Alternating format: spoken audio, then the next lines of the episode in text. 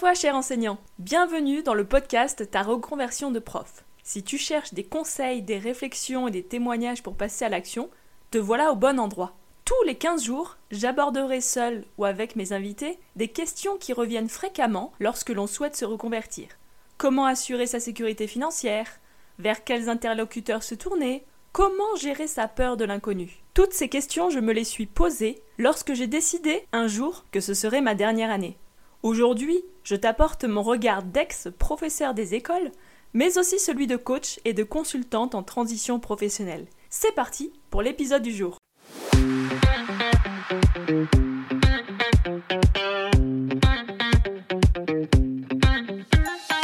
Bonjour et bienvenue dans cet épisode 12 du podcast Ta reconversion de prof. Aujourd'hui, nous allons nous poser la question des personnes qui sont mes personnes ressources dans ta reconversion. Mais avant de commencer cet épisode, j'aimerais revenir sur un retour qu'on m'a fait sur les épisodes de podcast. Et donc j'ai choisi de vous partager donc euh, un retour sur Facebook qui m'a été fait par Laurine. Je me permets ce message car j'ai découvert aujourd'hui vos podcasts.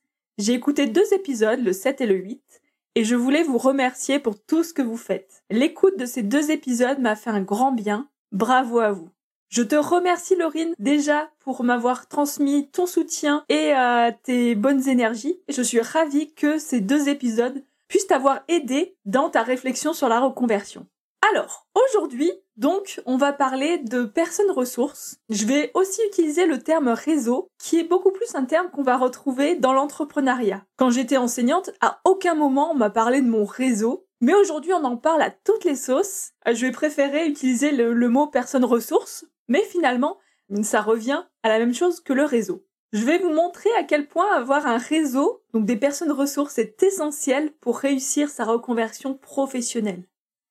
Et on va se questionner sur comment élargir son réseau et quels peuvent être les bénéfices d'avoir un réseau professionnel dans sa reconversion. Déjà, pourquoi est-ce que le réseau est essentiel? En tant qu'enseignant, on vit, on travaille dans un univers qui est extrêmement cloisonné, c'est-à-dire l'univers de l'éducation nationale. La diversité des métiers croisés au sein d'une même journée n'est pas très représentative du monde du travail de manière générale.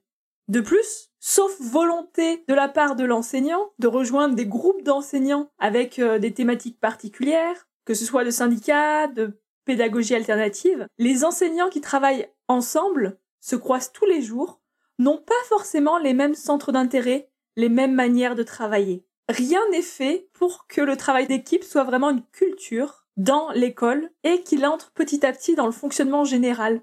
Parce que travailler en équipe, ça demande du temps, de l'investissement de la part de chacun, et tout le monde n'est pas prêt à faire cet investissement. Bref, l'enseignant est habitué à travailler seul, à prendre les décisions qui le concernent sur sa façon de travailler, généralement de manière seule ou en toute petite équipe. Lorsque vous allez vouloir vous reconvertir, vous allez vous rendre compte de l'importance d'échanger avec d'autres professions, d'autres professionnels, surtout si vous voulez changer de domaine lors de votre reconversion. Parce qu'en fait, quand on veut se reconvertir, on peut passer des journées entières à se poser des questions, à recenser ses pensées, ses interrogations, se perdre sur Internet, à rechercher des informations et du coup à tomber sur des sources qui sont complètement différentes de ce qu'on cherchait à la base. Ça, c'est la magie d'Internet où on peut se perdre en peu de temps. Alors qu'il y a toujours une personne qui détient vraiment la réponse à votre question. Et imaginez seulement le temps et l'énergie que vous pouvez gagner à demander ou à poser votre question à la bonne personne.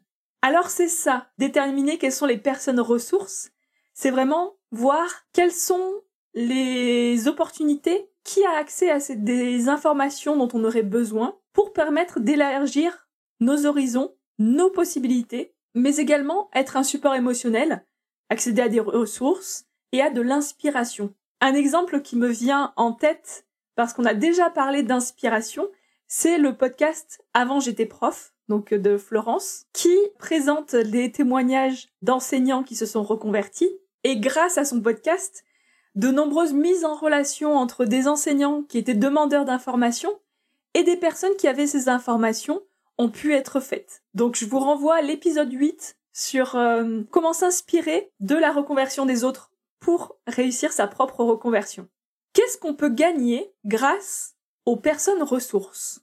Quel est l'avantage d'avoir un réseau? Donc déjà, échanger avec son réseau, et on reviendra un peu sur la notion de réseau et ce qu'on peut y trouver derrière, ça peut nous ouvrir des portes vers des opportunités d'emploi, des idées de métiers qui ne sont pas forcément visibles ou auxquelles on n'aurait pas forcément pensé au premier abord. On a tendance à sous-estimer tout ce qui va être la recommandation et les connexions directes.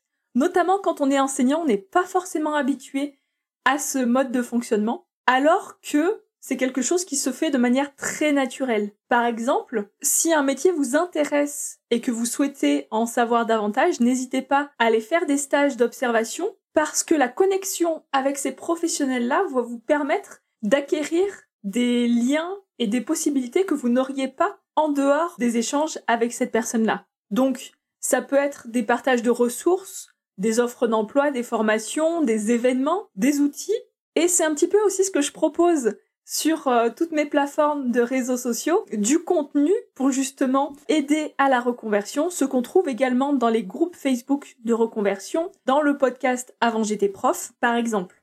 Le réseau peut être aussi une très bonne source, comme on l'a dit, de conseils et d'inspiration. Donc pouvoir échanger avec des personnes qui sont déjà passées par ce que vous avez vécu et également de se dire si eux sont passés par là, peut-être que cette porte peut m'être ouverte ça vous ouvre les perspectives par rapport aux possibilités face à un obstacle. Le réseau a enfin une très grande utilité. Ces personnes ressources au moins des soutiens émotionnels. On va être plutôt dans le réseau proche, puisque pendant la reconversion, vous allez être face à de nombreuses émotions qui sont pas forcément faciles à gérer et pouvoir échanger soit avec des amis, avec de la famille ou avec des personnes qui vous comprennent, qui sont passées par là ou qui sont simplement enseignants et qui imaginent comment est-ce que vous pouvez vivre la situation, c'est déjà super important pour tenir dans le temps et arriver à mener à bien votre projet. Donc c'est vraiment comme si vous aviez un cercle de confiance pour vous aider à maintenir la motivation et à surmonter vos doutes. Alors, quelles peuvent être vos personnes ressources? Déjà, dans votre cercle proche, vous avez tout ce qui va être votre famille, vos amis et toutes les personnes qui peuvent vous comprendre et accepter vos choix.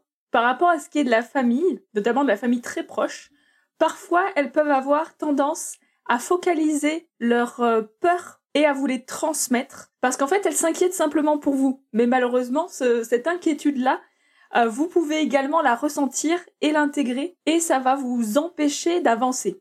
Donc bien choisir les personnes euh, auxquelles vous vous confiez qui sont dans votre cercle proche. Ensuite, dans le cadre de l'éducation nationale, on va avoir plusieurs personnes, plusieurs entités qui vont être des personnes ressources pour votre projet. Alors, dans un premier temps, je citerai quand même le RH mobilité ou conseiller mobilité carrière qui est la personne normalement qui connaît au mieux les dispositifs de départ. Je sais, après plusieurs échanges avec euh, d'autres enseignants, que parfois les expériences avec les RH mobilité sont compliquées, voire décevantes. Ça dépend vraiment des personnes, donc ne vous bloquez pas. Tentez l'expérience. Ça peut être une très bonne chose d'avoir le soutien du RH mobilité, notamment lors d'une demande de rupture conventionnelle, par exemple. Mais sachez que parfois, ce sont des personnes qui arrivent à ce poste sans vraiment être formées et qui finalement ne vont pas vraiment vous apporter grand-chose. Donc, c'est quand même le premier point d'appui, je dirais, dans l'éducation nationale pour votre reconversion. Ensuite, je vais citer les syndicats, parce qu'également, eux ont une très bonne connaissance des dispositifs de départ. Certains d'ailleurs organisent des euh, événements sur la reconversion, donc par exemple, euh, en décembre 2023, j'ai été invitée à témoigner lors d'un colloque syndical sur la reconversion pour parler de mon parcours et notamment de la demande de rupture conventionnelle que j'ai fait en 2022. Et donc ils organisaient également des euh, ateliers auxquels vous pouvez s'inscrire sur différentes thématiques. En plus de ça, les syndicats peuvent être des appuis lors des entretiens avec euh, les, notamment le DRH, si vous êtes amené à entrer en contact avec celui-ci, que ce soit pour une demande de rupture conventionnelle ou que ce soit pour euh, quelque autre demande. C'est aussi leur rôle d'être une tierce personne présente pendant l'entretien pour vous accompagner, pour vous aider et justement vous permettre de vous sentir plus à l'aise face à la hiérarchie. Ensuite, il va y avoir tout ce qui va être le pôle médical de l'éducation nationale. Donc dans chaque département, vous avez au minimum un médecin du travail qui peut vous recevoir en cas de problématique de santé, en cas de baisse de morale, en cas de questionnement. Vous avez également donc euh, un service d'assistante sociale et vous pouvez également contacter l'AMGEN qui a un service également d'écoute qui pourrait vous aider à traverser une, une, phase un peu difficile. On a également au sein même de son établissement ou de son école ses propres collègues ou son IEN. Alors là, pareil, je mets des guillemets parce que tout dépend de la situation de chacun. On peut avoir des collègues très à l'écoute, très compréhensifs, un IEN très à l'écoute, très compréhensif, ou pas du tout. Donc vraiment, c'est euh, à vous de sentir si vous avez envie d'échanger avec ses collègues ou pas. C'est très personnel, notamment lorsqu'on veut échanger sur euh, des doutes, sur des questionnements. Dites-vous que vous avez le choix et que vous n'êtes pas obligé de le dire à tout le monde. Sélectionnez les personnes à qui vous allez en parler. Par rapport au réseau, donc un réseau professionnel dont on entend beaucoup parler, c'est LinkedIn que les enseignants connaissent mais de très loin parce que généralement ils n'ont pas besoin de passer par cette plateforme-là pour être embauchés dans l'éducation nationale mais en soi, avoir juste un profil sur LinkedIn et échanger avec des professionnels de secteurs qui pourraient nous intéresser peut être une idée, en sachant que ces personnes-là, vous ne les connaissez pas, donc il n'y a pas d'a priori, par exemple, qu'on pourrait retrouver sur euh, le fait d'aller voir quelqu'un en présentiel pour lui poser des questions. Et généralement, les professionnels sont toujours ravis d'échanger sur leur métier. Il y a également donc des groupes Facebook sur à peu près tous les domaines euh, professionnels, sur la reconversion, que l'on veuille euh, rester dans la fonction publique, que l'on veuille par exemple faire le dispositif passerelle, si on veut devenir euh, thérapeute, etc. Donc vraiment ne pas hésiter à aller voir ces sources d'informations, mais attention à ne pas vous perdre dans la masse d'informations. J'aime beaucoup citer le podcast Avant j'étais prof parce que déjà j'adore le format podcast J'adore Florence et ses invités. Et du coup, chaque épisode relate vraiment un témoignage, une expérience différente qui pourra inspirer votre propre reconversion. Et ces personnes-là, vous pouvez très bien aller les contacter pour en savoir plus si vous avez des questions et si ça vous inspire. Il existe également des événements pour élargir son réseau, donc notamment des salons de la reconversion. N'hésitez pas justement à aller pousser la porte de ces salons, à aller explorer ces pistes-là. Il y a également euh, des événements qui sont faits par la Chambre de commerce et d'industrie sur euh, l'entrepreneuriat. Si ça vous intéresse, parfois les événements sont gratuits. Pôle emploi organise de nombreux événements en lien avec l'emploi justement, donc euh, qui vous permettront d'aller tirer des ficelles et petit à petit de tisser votre propre reconversion. On pourrait se poser la question de comment est-ce qu'on peut échanger avec des professionnels. Déjà, J'en avais parlé avec euh, une enseignante euh, lors d'une séance. Un des réseaux qu'on utilise pas forcément directement, mais qui est le plus facile à utiliser, c'est son réseau proche. Pour la petite histoire, elle s'intéressait au métier de nutritionniste. Ce que je lui ai proposé, c'était qu'elle envoie une demande aux personnes qui étaient proches d'elle pour savoir si certaines allaient voir des nutritionnistes ou en connaissaient. Et du coup, de fil en aiguille, elle a trouvé quelqu'un qui avait sa belle-sœur qui travaillait nutritionniste et donc qui a pu entrer en contact avec cette personne-là pour pouvoir poser ses questions et en savoir plus sur son métier de nutritionniste. Il y a également un exercice qui est hyper intéressant si on veut devenir entrepreneur, c'est ce qu'on appelle la cartographie du réseau. En gros, c'est faire une énorme carte mentale de son réseau, de toutes les personnes que l'on connaît et des ressources qu'elles pourraient nous apporter ou des questions auxquelles elles pourraient répondre. Par exemple, on peut oublier que certaines personnes travaillent dans certains domaines qui pourraient nous être utiles. Moi, par exemple, c'est vrai que avant de faire cette cartographie, le fait que mon cousin travaille en tant que juriste ne m'apparaissait pas comme quelque chose qui pourrait m'être utile un jour. Mais en soi, maintenant que je sais que ça existe, je l'ai conscientisé, si jamais j'ai une question juridique qui me vient en tête, eh ben je sais que dans mon réseau proche, je pourrais poser cette question à mon cousin. Quand on veut en savoir plus sur un métier, on peut faire ce qu'on appelle des enquêtes métiers. C'est aller voir des professionnels et justement leur poser tout un tas de questions sur le déroulement de leur métier, sur euh, les avantages et les inconvénients, sur euh, la formation qu'ils ont suivie, sur le salaire, sur les compétences nécessaires, sur les perspectives de carrière, comment est-ce que peut évoluer le métier, et toutes les questions qui vous viendront en tête pour savoir si ce métier est fait ou non pour vous.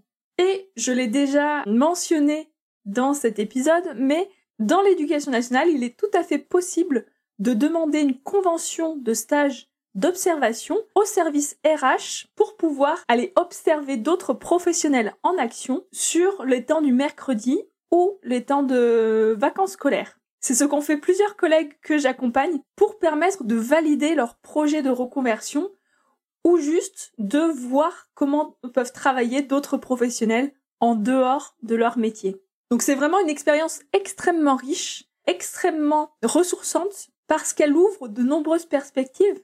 Elle permet de rencontrer de nouvelles personnes et d'élargir son réseau professionnel. On arrive à la fin de cet épisode, même si la thématique n'est pas forcément évidente, il est toujours très intéressant de se poser la question des personnes ressources dont on a besoin pour mener à bien son projet de reconversion. Et chaque connexion peut devenir un pilier essentiel de ta reconversion. Construire un réseau solide ne se limite pas à une simple liste de contacts, mais vraiment à des échanges, à la création de relations qui ont du sens. Chacune de ces relations peut devenir une source de conseils, d'inspiration et de soutien tout au long de ton parcours de reconversion. Et sache que parfois les ressources dont tu as besoin sont déjà à portée de main. Parmi tes amis, tes collègues, et même les personnes que tu peux rencontrer sur les réseaux sociaux peuvent jouer un rôle clé dans ta reconversion. N'hésite pas à exploiter ces connexions existantes et en créer de nouvelles en participant à des événements professionnels ou en allant te connecter à des groupes d'enseignants en ligne. La diversité des sources de ton réseau va vraiment renforcer son efficacité et sa puissance. J'espère que cette conclusion sera le point de départ d'une réflexion consciente sur les personnes ressources qui sont à votre disposition. Commencez aujourd'hui à cultiver votre réseau, cultiver des relations authentiques pour former vos aspirations professionnelles. Je vous remercie d'avoir écouté cet épisode jusqu'au bout. J'espère qu'il vous a plu. N'hésitez pas à me faire des retours sur euh, Facebook, Instagram ou euh, par mail. Je serai ravie d'échanger avec vous sur cette question du réseau. Je vous souhaite également de passer une bonne journée, soirée, tout dépend le moment auquel vous écoutez l'épisode. Prenez bien soin de vous et puis je vous dis à dans 15 jours pour un nouvel épisode.